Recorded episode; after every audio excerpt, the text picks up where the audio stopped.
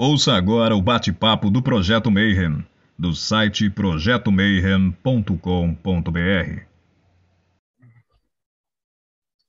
Bom dia para quem é de bom dia, boa noite para quem é da boa noite, 93 para quem é de 93 e boa tarde. Se você acabou de receber mais uma notificação veio ver mais um Boteco do Mayhem, que agora não é mais bate-papo Mayhem, agora já virou um boteco, eu não estou mais sozinho e o Rodrigo já está falando antes de começar tudo, já dá like, segue o canal que a gente está quase chegando em 20 mil seguidores, as coisas do YouTube, e aí tem um monte de bônus assim. A gente vai fazer um sorteio quando chegar em 20 mil seguidores. E hoje, se você veio, você leu ali estregoneria. A gente escreveu certo. Não é estregueria, mas é quase. E a gente vai descobrir hoje a, a diferença dessa, dessas duas palavras e o que, que isso quer dizer e teve uma convidada muito show de bola, mas antes, Rodrigo Celso, como é que você está? Ah, estou bem, querendo aprender sobre a bruxaria italiana. Vamos que vamos. Dos reinos enoquianos, Ulisses Massad. Fala, galera. Hoje eu quero saber se tem a, se a minha avó, aquela oração que ela me ensinou, se tem alguma coisa dela na bruxaria. O Rio de Janeiro, direto do Eclésia Babylon, Thales de Azevedo. Salve, galera, 93. Hoje é dia de conhecer a bruxaria da Terra do Papa, hein? E dos reinos dos bruxos, o filho dos satanistas que vocês não conseguiram queimar, Robson Belli. Olá, pessoal, bom dia. Vamos ver aí se o que vovó falava era bruxaria ou se era apenas maldições aleatórias que surgiam nos seus corações e do irmão gêmeo malvado do Teoria da Conspiração, Morte Súbita, Tiago Tomosauskas. Boa noite, galera. Hoje eu quero saber se é errado cortar o macarrão com atame. e a nossa convidada, Vanessa Lanaro, da Conexão Pagã, veio falar hoje um pouquinho sobre estregoneria. Salve, Vanessa, como que você está? Salve, galera. Tá tudo ótimo por aqui. Um prazer estar aqui com vocês hoje, falando um pouquinho dessa prática, dessa prática antiga e moderna ao mesmo tempo. E aí, tudo que a galera falou, ó, tem, tem sentido em tudo que vocês estão falando aí, menos cortar o macarrão com a tame. Não pode cortar o macarrão com absolutamente nada. A nona tem um infarto. Então, Vanessa, eu sei que você estava aqui no sábado passado, então você já conhece por aqui. A primeira pergunta é Bom, eu não sei se você ia na igreja assim, não dá nem pra fazer essa brincadeira, né? Que eu já, já tá, fui bruxa desde a avó e tal. Como é, que você, como é que você chegou na estregoneria? Bom, vamos lá. É, eu cheguei na estregoneria. É, é, é, o caminho começou na igreja. Eu sou de família católica, aquela católica bem católica. Minha mãe, vocês terem uma ideia, ela era catequista, né? E minha mãe casou com um ex-padre. Então, então, a gente em casa tinha, um, a gente tinha práticas é, católicas bem fortes assim. Só que eu digo que a minha avó foi a maior bruxa que eu conheci. E a minha avó tinha umas, umas coisas meio diferentes, assim, das avós, da, das outras, dos meus amigos, né? A minha avó era um pouquinho, era meio estranha, assim, ela ia à missa, ela era super super católica, mas ela tinha uma, umas práticas muito, uh, muito, muito particulares, porque ela era uma benzedeira.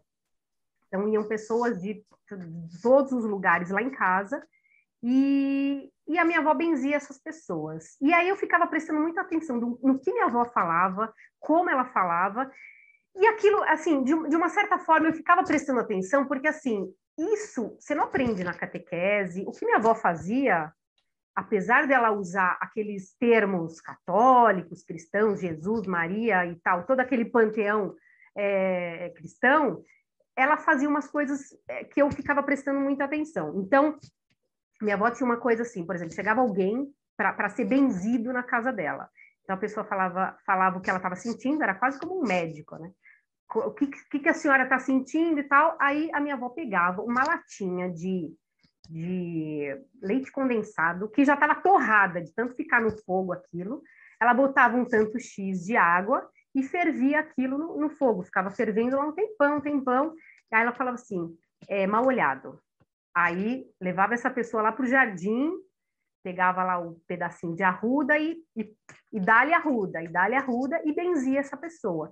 Então, isso era uma coisa que era uma prática que era um pouco, é, um, um, pouco diferente do que né, as, as avós dos meus amiguinhos lá na minha idade de 5, 6, 7 anos fazia. Quando eu era criança, mais ou menos nessa idade, uns 5, 6 anos, eu tinha uma brincadeira com uma, uma vizinha a gente pegava as panelas da minha mãe, eu não tinha nem ideia do que eu estava fazendo, né? Pegava as panelas da minha mãe, ia lá no jardim da minha avó, pegava um monte de, de, de mato, de, de erva que tinha lá, e botava um pouquinho de água, pegava uma, uma colher de pau, ficava mexendo, e a gente chamava essa brincadeira de bruxaria. Da onde que veio isso, não sei.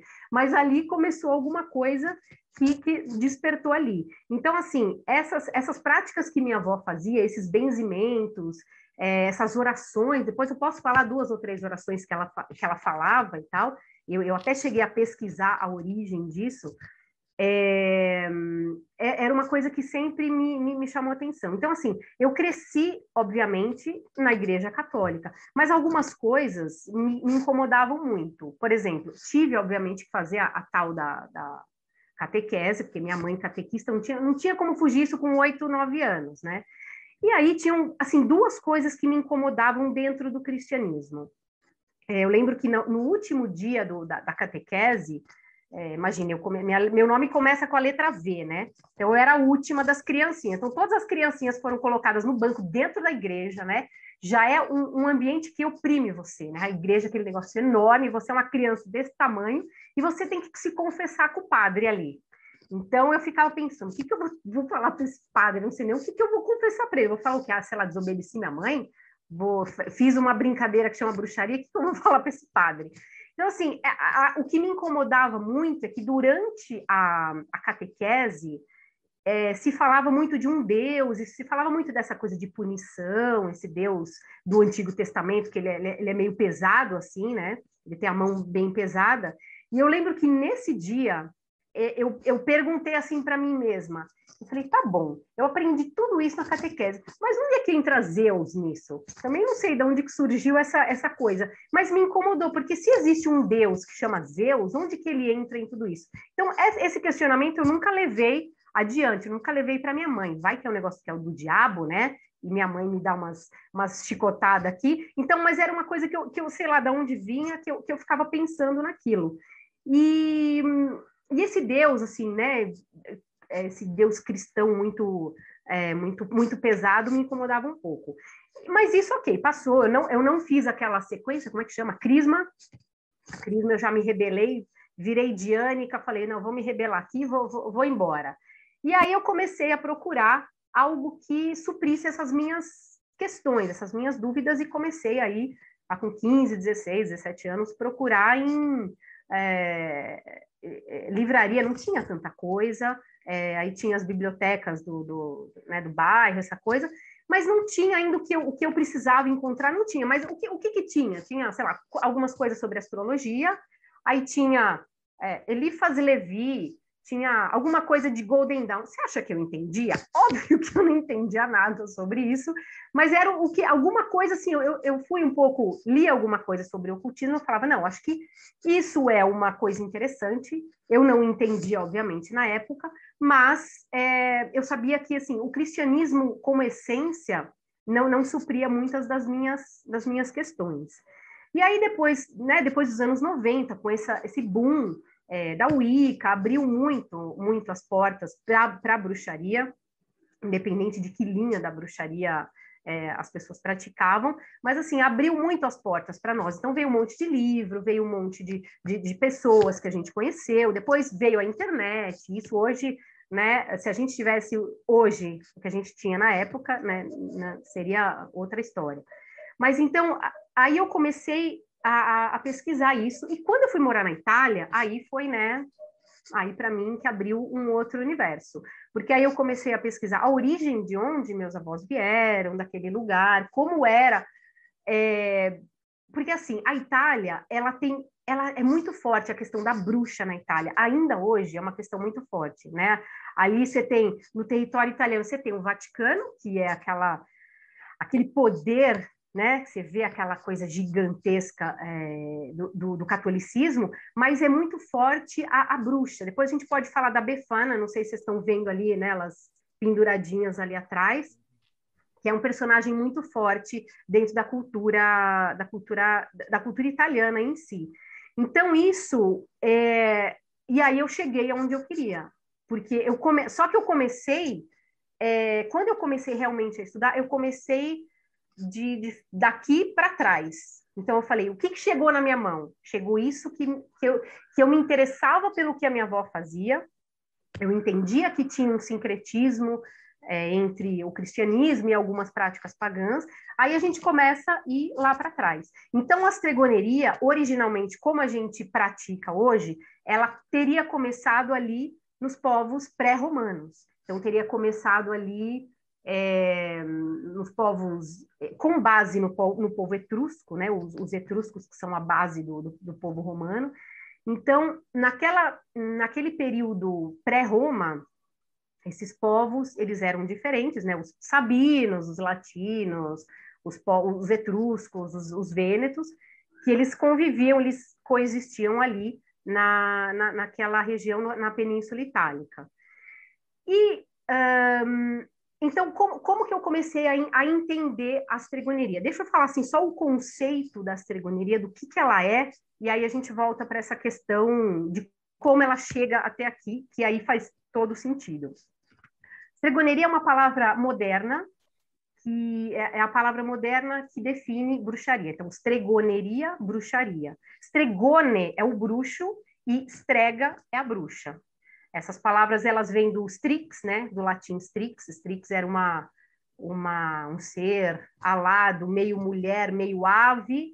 Ele era, um, era uma tipo uma ave noturna que vinha trazer os prenúncios de morte, vinha atrás de sangue novo de, dos, dos neonatos, né? As crianças tinham acabado de nascer, então se misturava muito essa coisa. A mulher isso, isso na Idade Média, né? Essa, essa ideia de, de, de bruxa de, nesse sentido. Então, a mulher que faz as suas práticas à noite, escondida, e que voa, por isso também vem o voa na vassoura, né? Então, Strix, né? Strix, Strega, e aí a estregoneria. É, Para nós, estregoneria, ela não é uma religião, mas ela é uma prática. Então, ela, eu gosto de definir, é, ela, eu, eu dou uma definição muito abrangente, mas depois vocês vão entender por quê. Eu gosto de definir que a ceregoneria ela é um conjunto de práticas é, de, de, de crenças de uma determinada região, ou de um determinado grupo, ou ainda de uma determinada família. Porque quando você pega a, a Itália, ela é um país hoje, né? Hoje Itália, mas lá a, a Península Itálica eram povos heterogêneos que conviviam entre si. Então, é, a gente não consegue falar de uma religião, de uma prática que, que permeia toda a Itália. Né? Então, é assim, as práticas elas vão diferir muito de um grupo para outro, de uma região para outra. É... Então, não dá para colocar tudo num caldeirão só. Então, assim, estregoneria é uma prática. É... gente, é, é, assim, é popular, é magia popular, é, é, aquela coisa folclórica. Isso é estregoneria, essa é a base da estregoneria, porque isso, isso é tão antigo quanto a humanidade, né? Essa coisa do, do, do, do benzimento, da cura, de fazer uma, um encantamento e tal. Isso isso sempre teve, é, todos os povos têm alguma história sobre isso. E isso a gente carregou, eu vou explicar como isso chega até, pelo menos, né, até aqui onde a gente consegue é, enxergar, né, Brasil vindo da Itália. Então, isso é, é uma coisa uh, que, que, então, é prática e não é religião. Como vocês falaram também da stregueria, para a gente só tirar um pouco do que é uma e do que é outra, a estregueria ela é o seguinte, ela é um movimento, né, é um movimento neopagão, pós anos 60, pós Gardner, pós é, aquela, aquele boom né, que dá de, de, de neopaganismo. Quem é o, a pessoa que lidera isso é o Léo Martelo. O Léo Martelo, ele, ele, é, ele é um americano, e ele é ele cresce em família católica e tal e ele se, se inicia na Wicca e depois ele né depois da Wicca ele descobre que tem muito material sobre a cultura romana etrusca que tem muitos elementos do paganismo dentro do cristianismo. Então, o que, que ele cria? O movimento que ele cria é a tradição strega, que é, é que depois o Grimassi faz parte e tal. O próprio Léo Martello ele nunca usa a palavra astregueria, mas depois hoje é a palavra que define isso. Na Itália, a gente não considera de jeito nenhum astregueria, por quê? Porque ela é vista como uma coisa americana por nós, assim, ela é uma coisa americana. O que, que eles fizeram? Eles montaram, vamos, vamos chamar assim, não de forma pejorativa, tá? Eles montaram um Frankenstein. A cegueria para nós é um Frankenstein. Eles fizeram várias pesquisas e disseram assim: ó, vamos pegar essa prática do norte, essa prática do sul, tem isso que é interessante, as runas da Toscana, tal, tal. Vamos montar um negócio e vamos chamar de estregueria, quase que como uma Wicca é, da forma como ela é concebida, né? Gente, se vocês quiserem me interromper, tá? Vocês vão, vão me interrompendo aí, tá?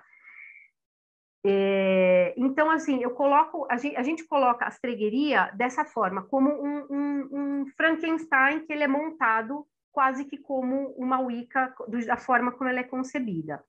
Então, ela é uma coisa que a gente brinca, é oltreoceano, tipo, é do outro lado do oceano, para nós não, não, não, não, não é a mesma coisa. Porque a mesma coisa que eu chegasse para vocês e dissesse assim, manda, Robson,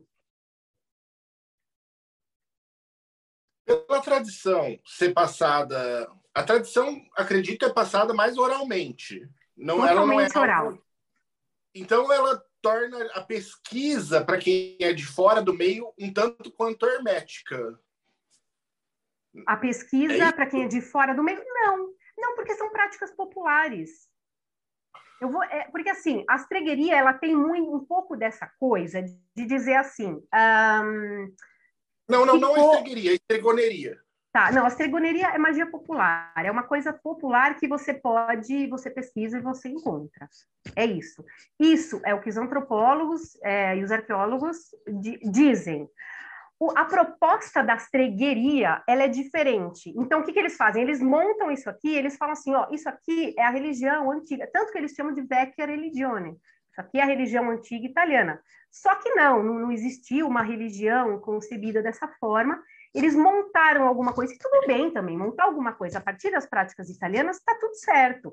Mas o que eles dizem é que existiu uma, um conhecimento que era oculto, que foi passado de geração para geração, sem, sem ser alterado. Não existem registros históricos, pelo menos na, na Itália, disso, de que realmente é, aconteceu dessa forma. As práticas, sim, sobreviveram, a gente vai falar disso também. Agora, isso como uma religião passada de geração para geração dessa forma hermética, isso é, é muito improvável, né? Improvável de ter acontecido.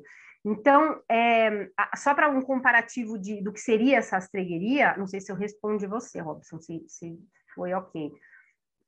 Um, seria como se eu chegasse para vocês e falasse assim, gente, Vou fazer um livro aqui sobre religião brasileira. Então, vou, vou beber um pouquinho do, do, eh, do cristianismo, um pouquinho lá do, do, do kardecismo tal, e vou fazer falar: aqui está a religião brasileira. Não dá para fazer isso. Na Itália, a mesma coisa. Então, isso vai diferir muito de. Mas não fizeram isso com Umbanda? Outro.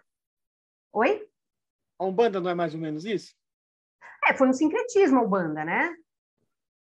Só que eu, até eu, eu não manjo nada de Umbanda, tá? Se alguém quiser me corrigir, fica à vontade. Mas assim, o que eu ouvi é que os orixás que compõem a Umbanda, na verdade, são, eram de várias nações diferentes e aqui no Brasil que se juntou tudo. Então, me parece meio paralela essa história da estregueria com, com as outras religiões que floresceram na América. É, pode ser, pode ser que tenha essa compara esse comparativo. Não, mas assim, e tudo bem ter, ter sido criada, né, a astregueria, né? O, o que eu estou dizendo aqui é que, assim, é, é, é, fica, fica um pouco. É, fica um pouco. Por exemplo, vou dar um exemplo por mim. O Grimassi, ele coloca no, no livro dele a. Como é que ele chama? As runas da Toscana. A minha região lá, do grupo que eu participo, nanana, não é da Toscana, não faz sentido para mim. Sim. Faz sentido, de repente, para quem está lá na América participar de um grupo de estregueria? Beleza. Mas o que a gente tem que entender é uma coisa, é que é uma coisa totalmente diferente. É uma terceira, é, é o que você falou, Umbanda. Não é melhor nem pior. É uma coisa que foi criada, assim como a Wicca, que a gente sabe que o Gardner bebeu de várias fontes, e criou a Wicca. E tá tudo certo. Criaram a astregueria, também tá tudo certo. A nossa prática, ela é diferente. A gente tenta buscar o máximo de, de informação de um grupo de uma determinada região. Né? Não que a gente seja, ah, somos os puristas, não isso. Mas é, é, é mais tentar ser o mais é, coerente possível com, com aquela prática dali, né? A hegemonia seria muito local.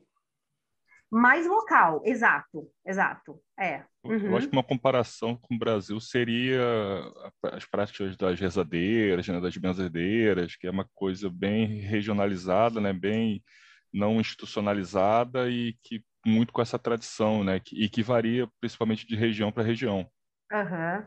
É, caído, é. espinhela torta, quebranto. Sim, sim, o malóquio, tudo isso. É, vamos chegar na, nas, nas benzedeiras. Então é isso. Assim, a... vem importado de lá isso, né? Essas práticas daqui. Com certeza, é. Será que é. tem alguma coisa a ver com a Santa Cruz de Caravaca? Eu não sei o que, que é. É um livro de rezas para hum.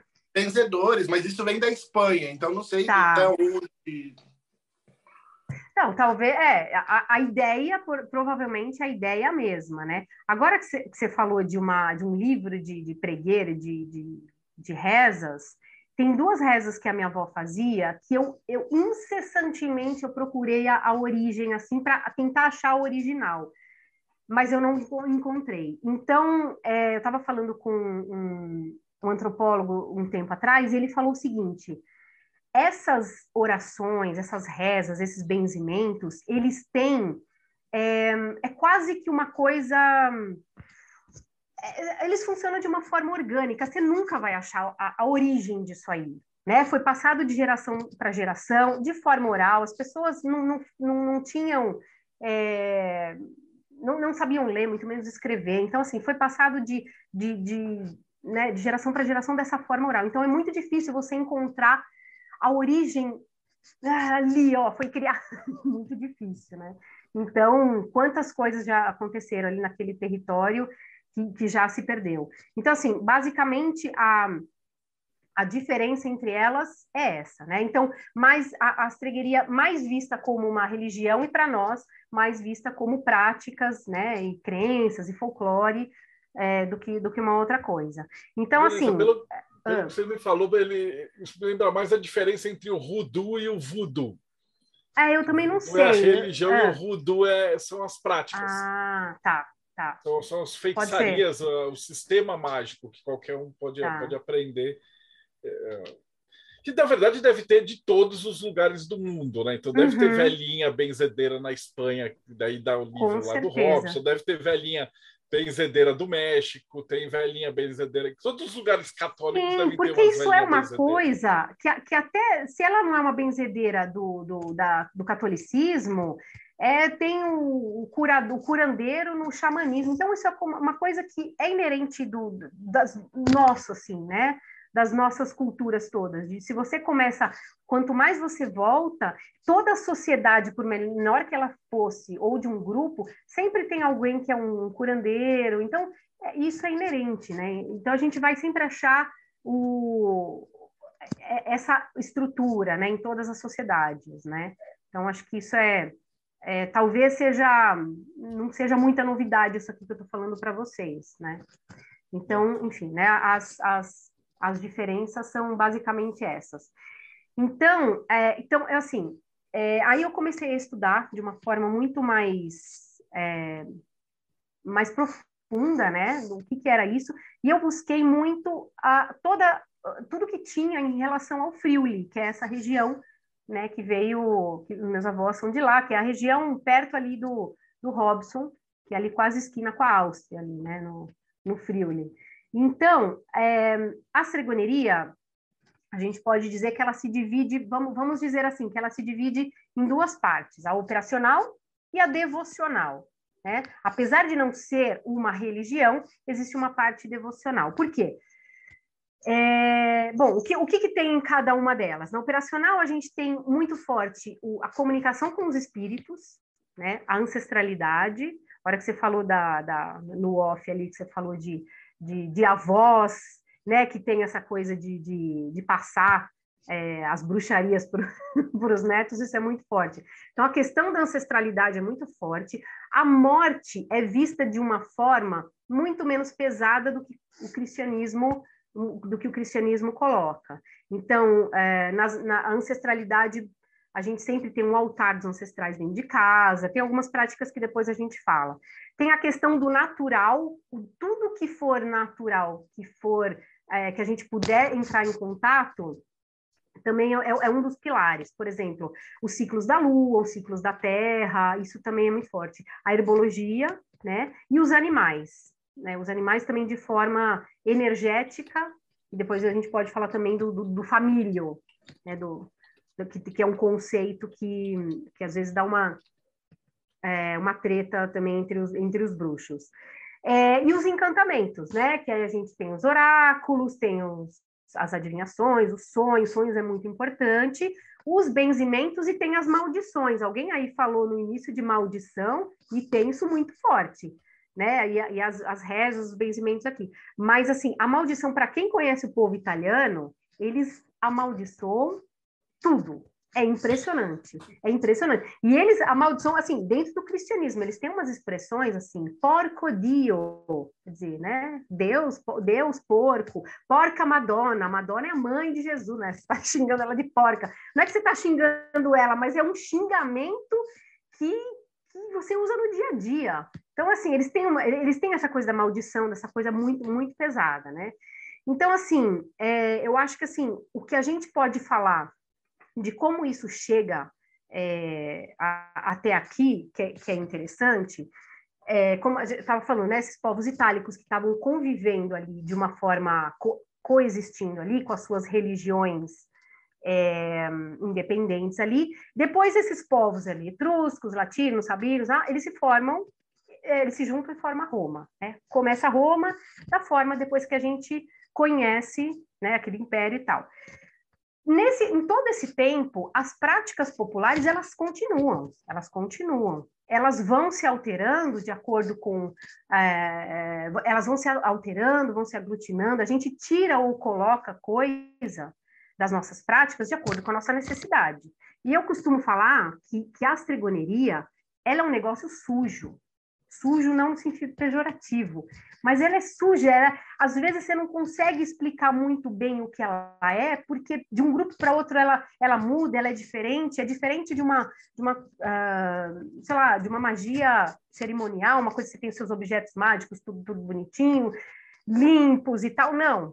Os nossos objetos mágicos, eles precisaram primeiro ser é, sujos, usados, eles têm que ter uma, uma, uma função, uma função prática, né? E também a gente pode falar sobre isso. Mas, enfim, então ali quando a gente está em Roma, né, todas aquelas práticas ali acontecendo, tá, a, a, religião romana, ela se estabelece, né? A religião romana, embora as pessoas digam que a Roma foi lá e roubou o panteão grego, não é exatamente assim, a, a, o panteão romano ele é um desdobramento do panteão etrusco, que tem as correlações, obviamente, com, com o panteão grego, mas os romanos, eles é, são basicamente, a formação deles é, é dos etruscos. Então, isso se desenvolve, tem a religião romana que vira aquela potência, então Roma é uma força política, uma força militar, uma força religiosa muito forte, mas não deixa de acontecer essas práticas é, populares. Isso sempre acontece. Vou dar um exemplo daqui a pouquinho para vocês entenderem. Quando, assim, claro que existe um intercâmbio cultural, né, entre esses povos todos. Imagina, ali era o centro do mundo, as pessoas vinham de todo lugar para, né, faziam compras e, né, um comércio ali, e esse intercâmbio cultural. Pra vocês terem uma ideia, tinha culto a Isis em Roma, de tão forte que era, né, a deusa Isis, deus Cibele, deusas que não eram originalmente nem etruscas nem romanas, mas é, elas eram cultuadas também lá. E essas práticas Amiga, folclóricas. Eu... Oi, pode, uma, manda. Uma dúvida. É, você falou que não existe muito uma, uma, uma padronização assim da estrogoneria, que, porque tem diversidade de local e tal. Mas existe talvez um panteão fechado que, que hoje em dia esteja estabelecido? Então, o, eu vou chegar na parte é, a parte devocional da estregoneria ainda é o cristianismo. Legal. Infe... Infelizmente. Isso é importante. Não, mas é, é importante isso daí. É? É isso, então Mas é, tem é isso. Talvez os santa Rastafaris tenham acabado de perder o título de melhor tipo de cristianismo agora. É, não, mas talvez dentro do cristianismo tenha tipo um, um santo que seja o padroeiro, a padroeira, assim, ou não é? Não, não. O que sobreviveu, que é muito forte, é, foi assim, foi Diana, Diana como uma deusa pagã. A igreja não conseguiu demonizar ela. Né? Ela, ela até hoje tem mulheres que vão vão para o hospital para ter seus filhos e elas pedem que Diana dê um parto seguro, tranquilo para elas. Então, algumas coisas a, a igreja conseguiu minar, conseguiu adaptar, até inclusive santos e tal, mas é, quando assim, quando entra o cristianismo, né, lá em 380 que o que o Teodósio dá aquela o cheque-mate dizendo é isso aí, gente, agora vamos vamos só praticar o, o cristianismo e todas as práticas pagãs estão proibidas, aí os templos são destruídos, e aí, né? É, e aí se tem. Aí, por que, que o, o devocional da estregoneria é o cristianismo? Porque quando chega, você tem a sua prática aqui, chega imposta uma outra prática que não tem nada a ver com a sua, que é né, o cristianismo tentar encaixar um negócio no outro, obviamente vai ter um sincretismo. Mas é um sincretismo que vai demorar séculos. Tem coisas que não dá para tirar. Por exemplo, culto de Diana não deu para tirar. A igreja conseguiu demonizar o Dianus lutífero, que é o irmão dela, né? O, o, a estrela da manhã, que vira, né? A estrela da manhã com a sua coroa de, de raios vira o capeta, né? Alguém queria falar alguma coisa? Enfim. E então assim, quando chega o, o, cristianismo que impõe essas regras, eu acho que assim, de uma de certa forma, era muito mais fácil você conduzir um povo é, a, partir do cristianismo. O cristianismo tem regras, o cristianismo tem conduta, tem, tem os mandamentos. O paganismo é muito mais leve em relação a isso, é uma prática muito mais livre, né? Então, quando cai Roma política, é, e, e, aí a igreja floresce, né? Aí vem aquele poder absurdo da igreja, e aí é, é essa a, a, a, manipulação da igreja é, em cima do medo, né, do terror que a igreja coloca, é, é, é, realmente algo absurdo. Mas assim, então, assim, essas práticas, ainda assim, como é que eu vou? Acabou de, de ser instituído aqui o, o, cristianismo. Eu tenho as minhas práticas pagãs. Eu vou ter que me adaptar de alguma forma, mas não é de uma hora para outra que a gente chega e fala: ah, tá bom, beleza, vamos, vamos cultuar aqui a partir disso o cristianismo. É muito, é uma treta isso. Como é que você vai conseguir fazer isso com o seu grupo? E agora? Ferrou. Você tem que ser, porque senão você vai ser perseguido. Então, o que, que acontece? Essas práticas aí das benzedeiras, vamos usar elas como exemplo. É, a igreja, óbvio, nunca incentivou as benzedeiras, mas o que, que a igreja permite? Que essas orações, essas, é, essas rezas que elas fazem, elas usem o nome de um bendito santo. Então, tá bom, você não vai mais falar oração para Minerva curatrite. Não, não, não. Agora vamos ver aqui. Ah, São Martino. São Martino fala de é, para curar o verme. Depois eu falo a oração de São Martino, para curar o verme. E aí a oração da, da lá, Santa Lutia, da, da, visão, a outra Santa Polônia, o dente. A... Então vira o padroeiro do dente, sabe? O negócio de padroeiro da visão. Então é um negócio que, que é, é, é, chega a ser até engraçado, mas, mas enfim, então a igreja permite que se faça isso. Foi uma forma de, da igreja, a, a igreja não, cons, não conseguiu proibir isso de uma forma é, é, não deu para proibir, tá bom, então vamos botar uns santos ali para a galera continuar fazendo isso aqui e dessa forma a gente tem um certo controle, né? Então isso perdura ali na Idade Média, Idade Moderna e tal, e, e chega, é, a, então chega para nós dessa forma. Foi, foi passado, né, de forma oral esses, esses conhecimentos e chega então esses, essas, essas orações e essas práticas dessa forma. Muito se perdeu, obviamente, muito se aglutinou, se, se sincretizou, e muitas coisas também foram adicionadas. Tem coisas que, dentro da estregoneria, a gente ainda não consegue é, dissociar do cristianismo. Porque pensa, hoje, eu não sou mais obrigada a ir na igreja, certo? Eu pratico a estregoneria, mas como é que fica a minha cabeça? Mas a parte devocional ainda é cristã. Eu não me, não me considero cristã.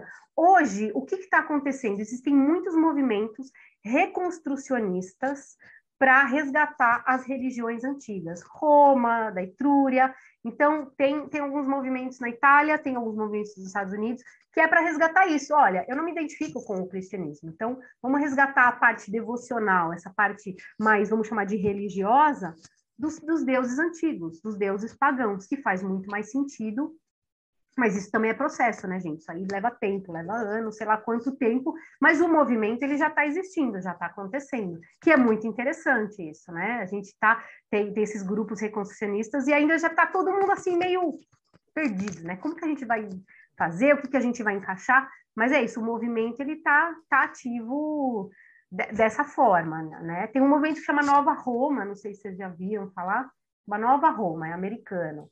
E é um dos mais, mais fortes, assim, que tem.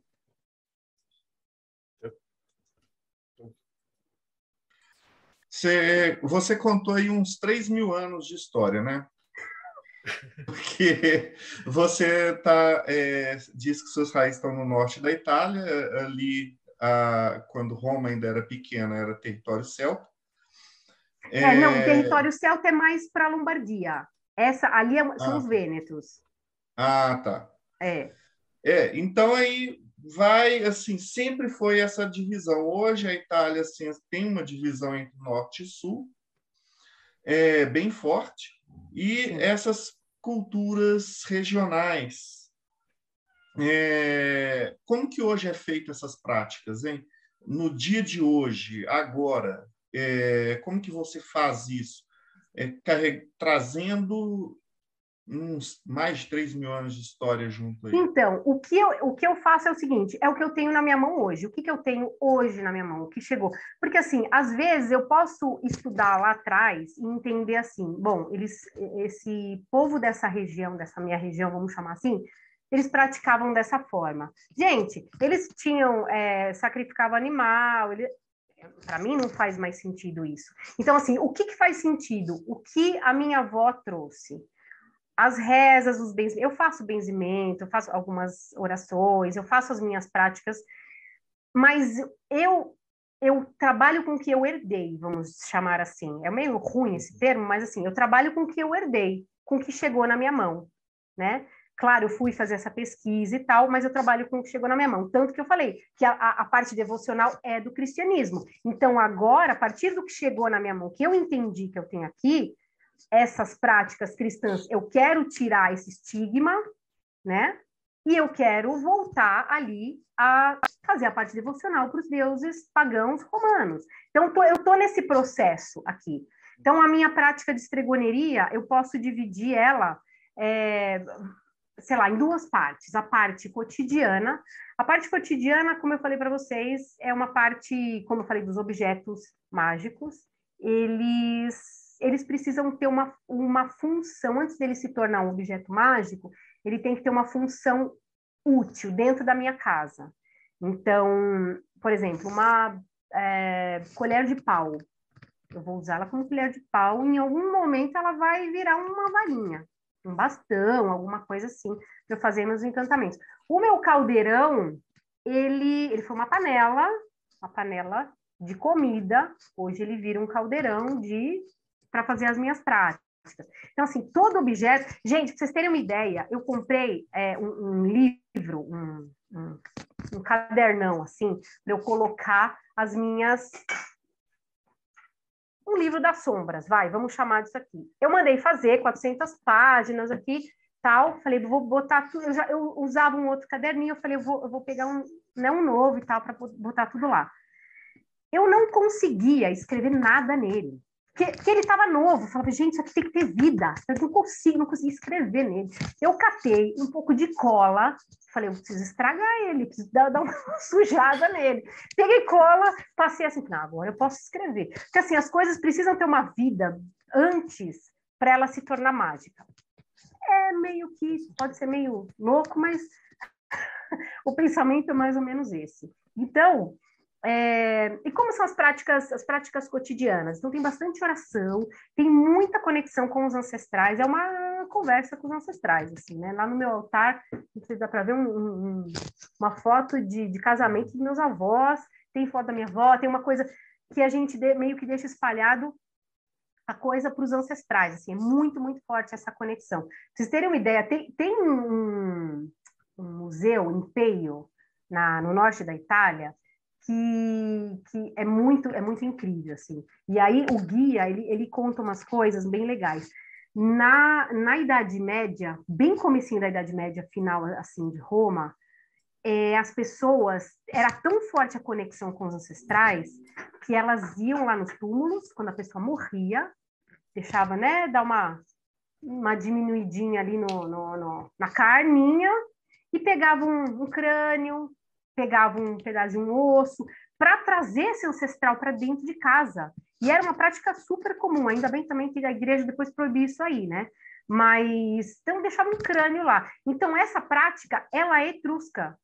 Se você colocar ali é, focolare, coloca larário no, no, no, na internet, você vai achar um, é uma lareira e, e aí a, a, parte mais quente da casa era onde ficava esse altar dos ancestrais, que era a lareira. Então tinha uma, uma, uma espécie de uma, uma casinha assim, né, em cima da lareira, e quando a pessoa partia, você colocava ali uma, um objeto, uma, algo que representasse essa pessoa, uma pintura. Então, vocês podem encontrar, tem, tem inclusive bastante foto disso. Então, essa prática que é lá dos etruscos, ela veio e veio, carregamos até hoje, né? Então, dentro da cerimoniaria. Por isso que as, acho que as pessoas falam, ah, porque a família na Itália, não sei se é porque a família, mas talvez essa coisa de, de manter o ancestral muito próximo é muito forte. Outra coisa que a igreja não conseguiu destruir, o Dia dos Mortos. É, o Dia dos Mortos era uma celebração antiga e tal, dia 2 de, de, de, de novembro, então era uma coisa pagã. Depois se transformou, né, o Dia de Finados e e também tem né, o, o Halloween ali perto e tal, de outras culturas também. Então, mas ali o Dia dos Mortos é algo que é muito é muito forte, é um dos festivais é, mais, mais celebrados, né? É, que mais? Ah, os sonhos, os sonhos são muito importantes, são muito é, até de um jeito é, até calma gente, é só um sonho, né? então não vamos não, não vamos exagerar tanto, mas os sonhos são bastante importantes. E aí tem a questão de ervas, usar o máximo de ervas que você conseguir, não usar tantos remédios, sabe essa coisa mais de, de, de vovó mesmo, né? E tem os benzimentos, né? Aí tem os benzimentos e tem lá a parte que a gente fala dos, dos encantamentos, que aí a gente pode fazer essa prática é, de duas formas ou eu comigo mesma, ou eu com algum espírito. Aí, né, uma invocação de um espírito, ou de um, de um gênio, como, como eles falavam, né? Mas não tão não tão organizado, não não tão goetia, né? Uma coisa bem mais mais simples, né? Nada assim, nada cheio de símbolos e tal. É a invocação realmente de um espírito que depois tem um processo até de chegar nesse espírito, conhecer esse espírito, quem que é, como que você invoca, é, o que mais sobre isso? Ah, e os ritos. Não, isso de, de práticas mais. Pode falar, Tiago. É, já que você está falando de prática, eu queria saber se você, pessoalmente, você tem algum tipo de prática diária. Tenho. Tenho as minhas orações diárias e todas elas envolvem as, a, as orações aos ancestrais. Sempre o agradecimento, sempre trazendo eles de uma forma. É, sempre está comigo esse negócio de trazer os mortos para o dia a dia, na verdade é uma regra da humanidade, né? Só modernamente que a gente meio que o cara morreu, a gente quer se livrar do corpo dele o máximo possível, faz é, logo é. o funeral e, e, depois fica com saudade. Exatamente. Mas todos os outros povos têm um, um gradual, às vezes nem, nem tem separação. O, o, Robson pode falar disso lá no Japão, isso também tem bem forte. Temos ah, sim. Temos aqui bem forte essa questão dos ancestrais na Ásia tanto China, Japão, Coreia, todo mundo aqui na Ásia tem isso. No Japão, inclusive, nós temos uma prática pós-vida que é comum trazer o morto para ter uma última noite com a família. Depois tá. que ele passa pelo processo de limpeza e tudo mais, ele ainda passa uma noite com a família na, na casa. casa. Que legal, olha. E, e, todos dormem no mesmo cômodo que o morto. Tá. Isso é algo que, tipo assim, não é muito falado fora do Japão, mas é uma prática antiga que ainda tem vida dentro do Japão. Legal. Muito bacana isso. E eu queria perguntar, você falou bastante dos sonhos, mas eu queria entender qual é a função do sonho dentro das suas práticas. Os, os sonhos eles podem ser premonitórios, eles podem ser algum aviso. É, não tem uma coisa muito assim, nossa, fora isso, sabe? É, é mais assim eu, assim, eu tenho um diário de sonhos que eu faço há muitos anos. E muitas coisas. É, é assim, uma, uma, forma de autoconhecimento, também não é, não, não vai muito além disso, sabe? Rola algum tipo de diálogo com seus ancestrais através de sonhos? Rola, e rola no Dia dos Mortos. Esse, o ritual do, do, do Dia dos Mortos, que você chama eles, você faz um jantar para eles, né? Você faz uma é, é, todo um dia de preparação, então você. Então, você... a gente teria também esse lance de necromancia. Sim, sim. E na antiguidade, essa coisa de necromancia, essa, essa necromancia mais pesada, era bem forte. É que hoje em dia a gente não faz dessa forma. Mas a necromancia naquela época era bem, né, bem pesada mesmo. É, a minha Legal. pergunta tem a ver com mais ou menos essa parte, que na verdade eu recebi umas duas perguntas aqui, é. perguntando se existe sacrifício dentro da estregoneria. Hoje não. Tipo, hoje não mais, mas hoje Itália, não mais não mais também lá. Não, não, hoje não mais, hoje não mais. Assim, o cristianismo, ele, ele, isso ele tirou, né? Isso ele tirou completamente. Porque os povos antigos ali, obviamente que eles faziam. Tinha, tinha uma prática da Etrúria que eles queriam ver o futuro, mas assim, eles viam é, dentro do... Eles, eles cortavam o boi e viam, faziam as previsões deles no fígado do boi. Então, né? Então existia sacrifícios a rodo, né? Então, hoje não, o cristianismo tirou isso, isso por completo. O Ulisses faz a sua. A minha é a última, que é a pós-morte e tal, mas é a última pergunta de todas. Então, vai tá. primeiro. Então, eu estou curioso, né? no começo da live eu comentei a respeito da, da oração que a minha avó me ensinou. Eu não lembro a oração, aí você falou que você faz. Eu ia pedir se você pode dar, falar um pouquinho, um pedacinho delas, tá. até para ver se, se tem alguma coisa. Tá. E a outra, uma dúvida totalmente, é, assim, eu não faço a menor ideia se tem alguma relação ou não. A minha avó, eu lembro dela ter me dado, quando eu era criança, uma colher de prata. E aí eu não sei se isso tem alguma coisa com, a, com essa tradição. Não, não, sei, assim, para mim não tem um sentido, assim, não tá. sei. Mas a colher, ele é um símbolo bem importante né? É um símbolo, porque assim, o alimento é uma das coisas mais, é, mais fortes, assim, do, do, Eu não sei se é do italiano ou se tem outros povos que tem. Deve ter isso, obviamente, mas assim, para nós, a colher é um. Ela é um elemento bem importante. Tanto que ah. colher de pau geralmente vira alguma outra coisa, né? Na, na, ela vai para a cozinha, depois ela vira um objeto mágico. Eu acho que essa, essa colher de pau, inclusive, é usada por alguns alquimistas e eu sempre me perguntei de onde vinha. Provavelmente vem da Itália mesmo, porque não se ouve falar disso nos alquimistas islâmicos, ah. nos chineses, é uma coisa europeia mesmo. Uma outra coisa que tem em comum do, da alquimia com. Aliás, teve grandes alquimistas italianos, né? É Sim. É esse negócio de que você consagra a coisa com o uso. A colher ela é consagrada ah. durante o uso. Você não vai fazer um, eu achei um ritual para consagrar essa de tipo não ter ritual para consagração. A consagração é a, é a, consagração. Eu achei Tipo, não tem um ritual para é consagrar o laboratório. Não, laboratório até, é até tem uma coisa. Até tem uma coisa de consagração, talvez entre nisso, a gente agradecer aquele objeto, assim, obrigada que você, você foi uma colher de pau, mas agora você vai ser uma, uma outra coisa. Então, existe esse, Nossa, essa consagração. Não, não é cerimonial, né? Não, não, não. É eu achei bem, bem legal, fiquei bem, bem feliz popular. de saber essa relação. que legal. Não, eu achei sensacional, cara. É muito melhor do que se você comprar uma colher zerada e falar agora é a minha varinha mágica. Sim. É um negócio muito mais. É um, é um relacionamento, né? É, tipo, é uma mistura entre você pode ter um caso... com a sua energia ali, né? Sim, você pode ter uma cerimônia de casamento, mas se você não tiver o dia a dia com aquela pessoa, você não tem um casamento de verdade. Boa, gostei, gostei da analogia, boa. muito bom. É, deixa eu ver aqui, ó, as, é, as orações, então essas, essas orações anônimas. Tem uma, então vou falar do San Martino e da Santa Polônia. San Martino é assim: San Martino per il mondo andava, andava di cielo e la vermenara. In palha dormiva e in, in conversava. Il maschio è dolce, la femmina è amara, crepa il verme com la vermenara. Essa que eu procurei muito é uma, é uma oração que fala de curar os vermes, porque as pessoas deviam ter muito verme naquela época. Então, assim, a, a, forma de você fazer essa, essa pregueira é assim: é, é de, a gente fala que é de cima para baixo. Ela é, um, é da alma para o corpo, sabe? A cura é, é, como se assim: a cura vem da alma, primeiro da alma, depois para o corpo. Então, eu vou curar a, a sua alma, que de alguma forma pegou esses vermes aí, né?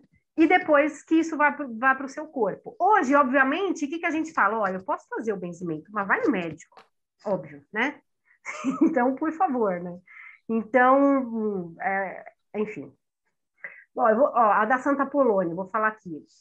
Santa Polônia, ela tá caída num, num, numa pedra de mármore e ela encontra a Nossa Senhora. Então, ó, tá vendo? Sempre tem os elementos do cristianismo. Então, a Santa Polônia está lá na sua longa marestia, na sua longa, no seu longo sofrimento.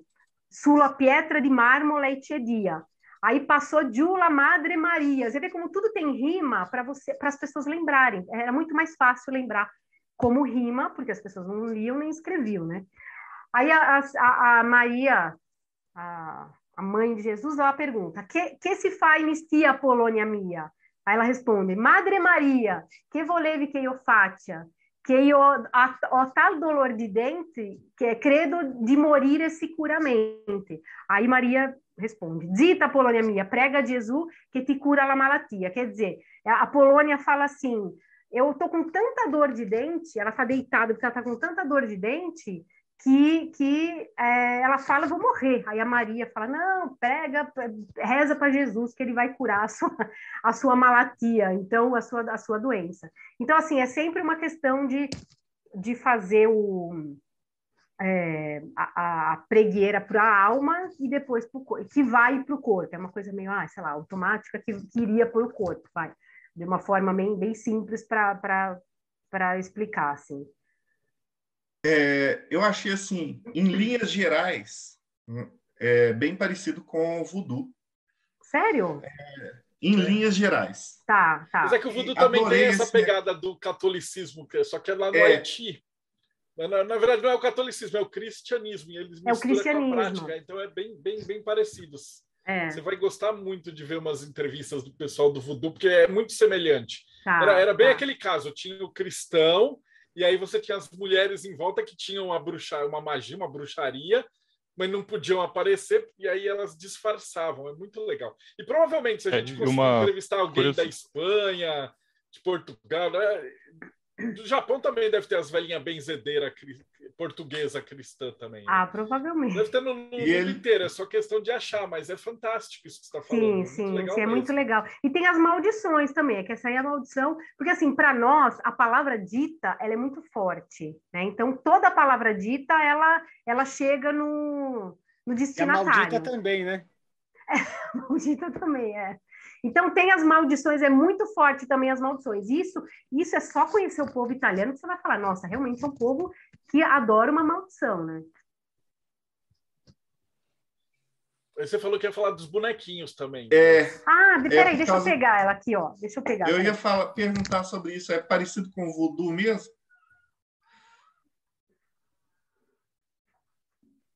No Japão, nós temos os nossos, os nossos bonecos de voodoo pregados em árvores santas. Mas olha, italiano?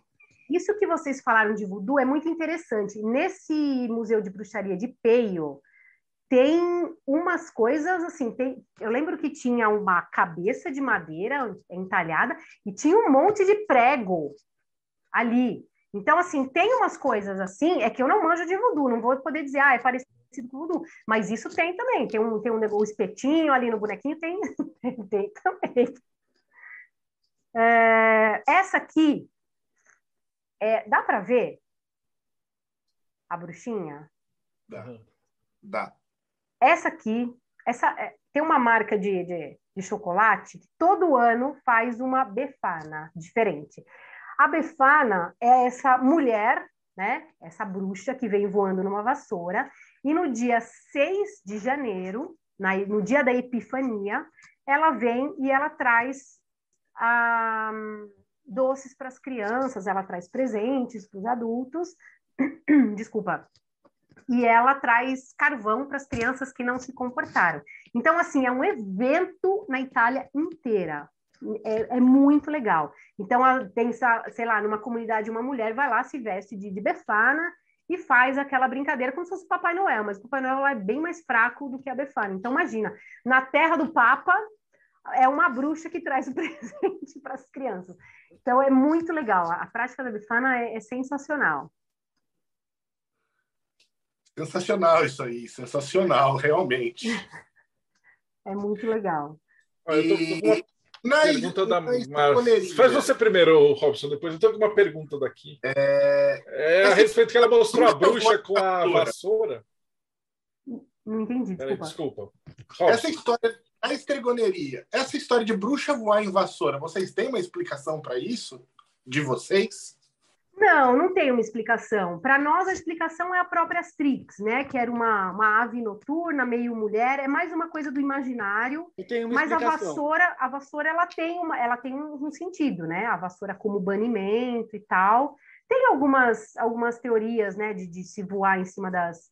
Passar a vassoura em cima das, das plantações, para que elas é, é, tivessem limpas e, e produzissem bastante frutos e tal fala da, da, da, teoria. É, tem aquela questão do unguento das feiticeiras, que Sim. se usava, se lambuzava a vassoura, pra, e aí se montava em cima dela para é. pegar bem. É.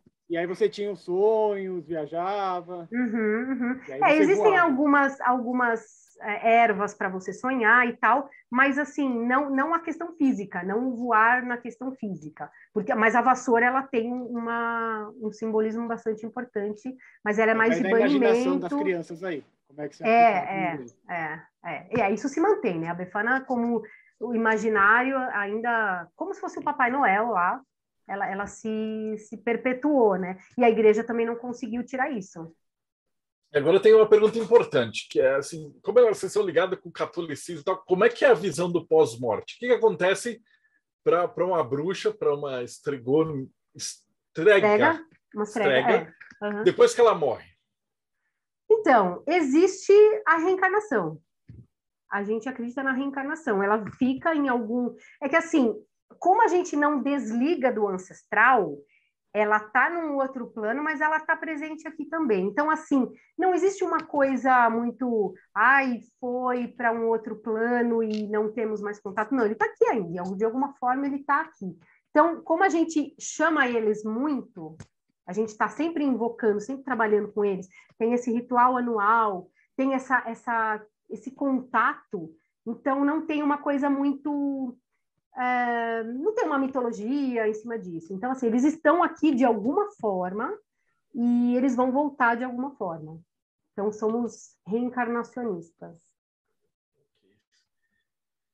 É isso, foi. Eu tinha que agradecer, tirou todas as minhas dúvidas, foi sensacional. Só está faltando a, a, mais importante de todas, né? Que é como é que a gente te acha.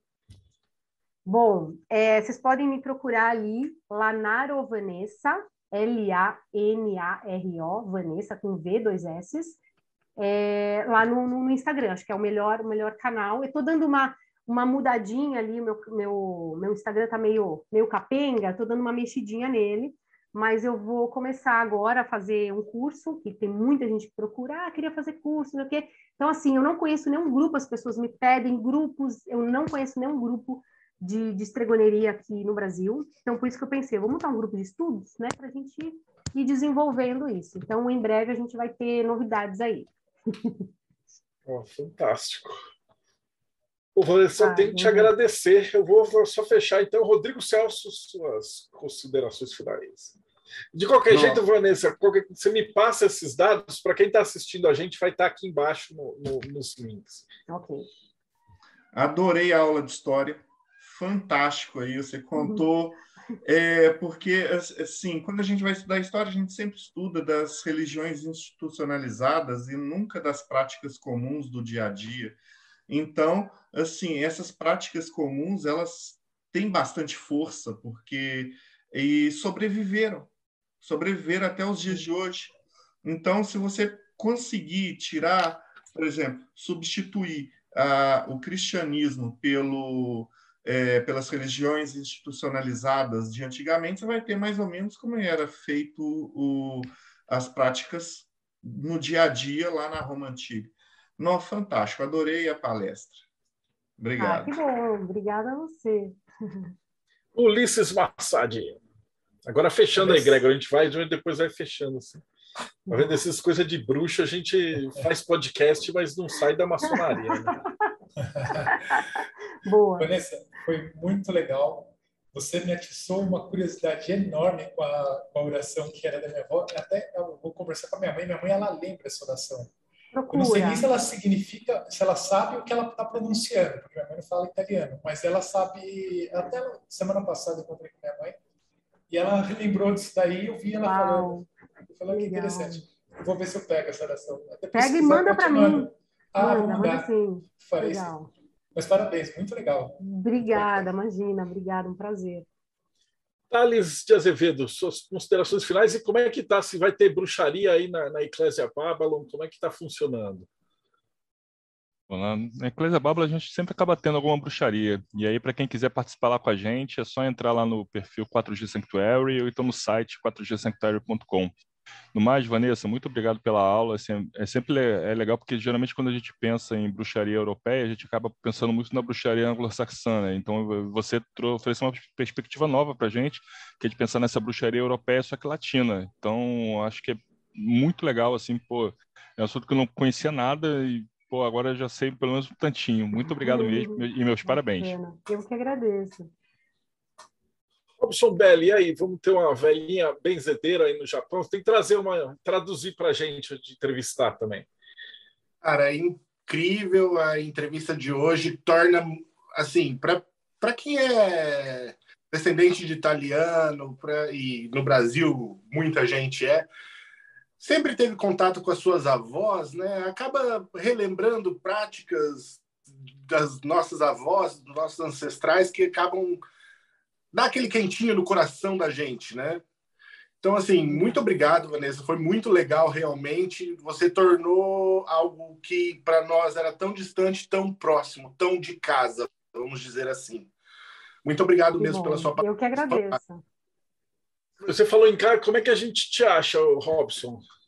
Ah, vocês podem procurar a gente no www.enoquiano.com.br e lá vai ter uma página de contato. Ali vocês vão encontrar o nosso link do grupo do Telegram, que é um grupo de estudos, tá? É aberto para todo mundo, é gratuito. Qualquer pessoa pode entrar lá, clicar e conversar com a gente diretamente por lá, tá? Eu, Ulisses, um monte de gente legal, só falta o Marcelo Del Débio. Eu preciso limpar meu Telegram, tá zoadão demais da conta, cara. Aquele... E Tiagão Tamussauskas, dos Reinos Sombrios do Morte Súbita, e também o nosso carregador do Colher de Pau. É, então, fiquei mó feliz de saber dessa relação aí, que pratica um pouco de estrigoneria sem saber. E com certeza Opa. deve ter outras influências também, né? Porque a Itália puta, mudou o mundo de várias formas diferentes. Agradecer demais Legal. a sua palestra, a sua, seu conhecimento, tudo que você passou para a gente. Tem uma última pergunta.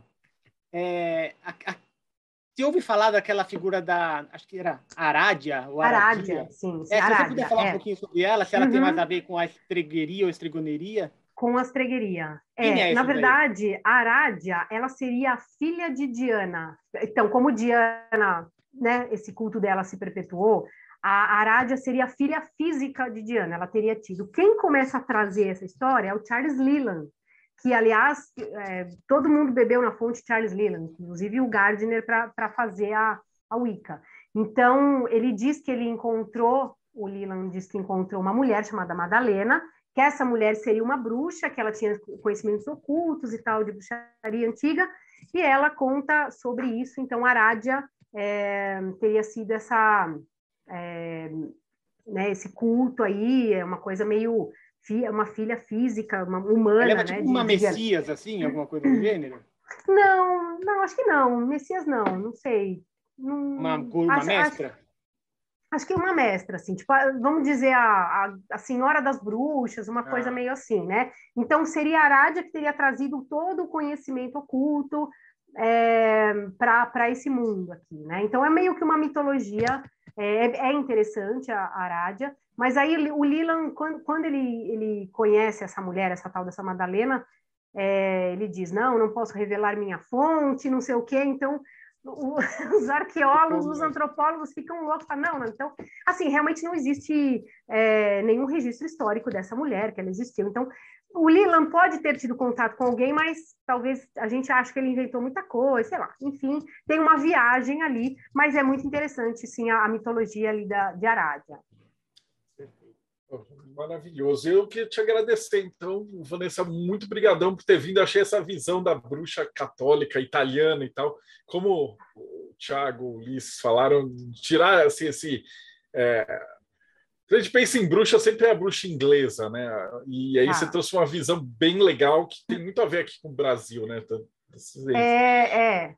Itália-Brasil, né? E uma coisa só, só para encerrar, uma, uma coisa que é interessante, porque assim, essa geração de avós, a gente falou muito de avó aqui hoje, mas essa geração de avós que a gente chama de bruxas, elas não se chamam de bruxas. A minha geração, uhum. eu hoje, eu tenho orgulho de dizer bruxa, bruxa e de pagã.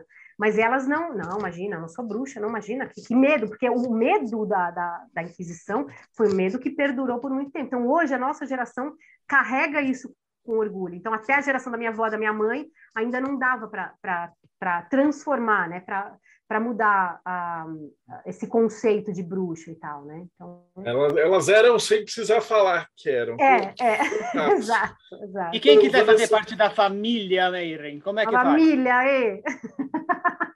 Da família. Bom, Meiren é isso que vocês viram aqui, cara. Uma galera que está curiosa, que agora a gente estava conversando antes de gravar aqui. Em breve a gente vai estar tá com o site tudo organizadinho e tal. E a gente tem o carro-chefe agora, principalmente, por que, que a gente tem agora o Catarse e está cobrando e tal? Porque a gente decidiu fazer uma revista física. Que a gente tinha um monte de gente pesquisando, como a Vanessa, o próprio Robson, o Thiago, o Ulisses, e aí o pessoal fazia textos. E aí o cara falava assim: pô, eu quero referenciar meu texto. Ah, onde é que está? Ah, geocities.blog. Então, não, aí a gente gastou uma grana, fez uma revista com o ISBN, uma publicação. Então, a cada três meses, a gente vai em todos os sites, com todo mundo que a gente entrevista, tudo, junta os melhores textos, publica e deixa de, no registro histórico. Então, se você quiser fazer parte, né, é, catarse.me barra TDC. T de tatu, D de, de Deus e C de casa. Depois a gente inventa um, número melhor, mas é a teoria da conspiração. Mas aí os malucos anti-vacina, terra plana tal, fuderam a gente. Então aí virou o projeto meio. Mas é isso aí. Uh, e a gente tem é, esse bate-papo. Se você que é novo, eu vi que a Vanessa trouxe um monte de gente é, é que são os, os, seguidores dela lá no Instagram. É, mas você não falou do Conexão Pagã também, né? Você falou só do seu, mas é, a gente é, conheceu pelo Conexão. É, o Conexão, é, vocês começaram. É, o Conexão Pagã ele surgiu na, na pandemia, que a gente queria se conectar com outras pessoas, já que a gente estava de casa, a gente queria se conectar com outras pessoas de outras crenças e outras né, práticas. Então a gente criou o Conexão Pagã, que também está lá no, no Instagram. Ah, eu coloco também tudo, todos esses links que todo mundo falou estão aqui embaixo. Depois vocês vão para lá e não esquece também, dá like, segue o canal, apita o sininho e a gente se vê aí no próximo bate-papo Mayhem.